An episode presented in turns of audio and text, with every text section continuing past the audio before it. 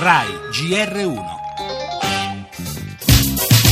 Last Christmas I gave you my heart. In apertura la morte di George Michael aveva 53 anni. Il celebre cantante britannico raggiunse il successo con gli Wham negli anni 80. This is ground control to Major Tom. David Bowie, David Bowie, cantante e musicista, è morto all'età di 69 anni. Welcome back, my friends, to the show that never ends. With Quello che Jimi Hendrix è stato per la chitarra, Keith Emerson è stato per le tastiere, lo stesso rapporto di amore e odio, la profanazione dello strumento come sublimazione.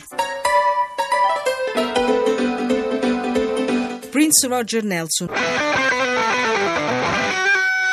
Nessuno come lui ha genialmente mescolato blues, soul, funk, jazz, psichedelia con intelligenza e creatività ineguagliabili. If you are the healer, means I'm broken and lame. Una voce miracolosa, la voce di un poeta, poeta minore si definiva lui, Leonard Cohen. Suzanne takes you down. Un finale triste per il mondo della musica pop e per i suoi appassionati con la morte di George Michael avvenuta proprio in quel giorno di Natale da lui cantato in uno dei più- suoi più grandi successi, Last Christmas del 1986, 30 anni fa. E speriamo che si sia concluso veramente quello che in tanti hanno definito l'annus orribili della musica, iniziato con la scomparsa di una vera grande icona del rock e della moda, David Bowie.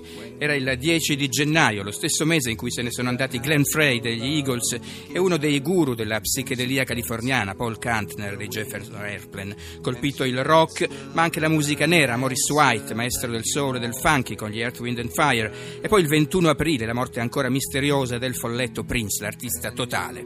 Il vecchio progressive inglese ha perso Keith Emerson e poi il suo compagno d'avventure musicali, l'esploratore Greg Lake. E a novembre ci ha lasciato la poesia di Leonard Cohen, cui anche tanti musicisti italiani devono qualcosa. With your mind.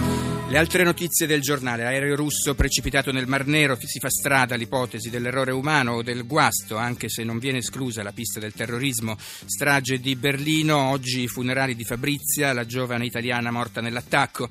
Intanto prosegue l'inchiesta e si indaga su pistola e scheda telefonica di Amri per scovare eventuali contatti del terrorista in Italia. Dopo la condanna dell'ONU, Netanyahu convoca gli ambasciatori che hanno votato contro le colonie israeliane ancora Natale segnato in Italia da gravissimi incidenti stradali. Torneremo anche su questi giorni di festività nelle zone terremotate con il racconto del nostro inviato poi lo sport, il calcio, la Premier League che è in campo per il tradizionale Boxing Day.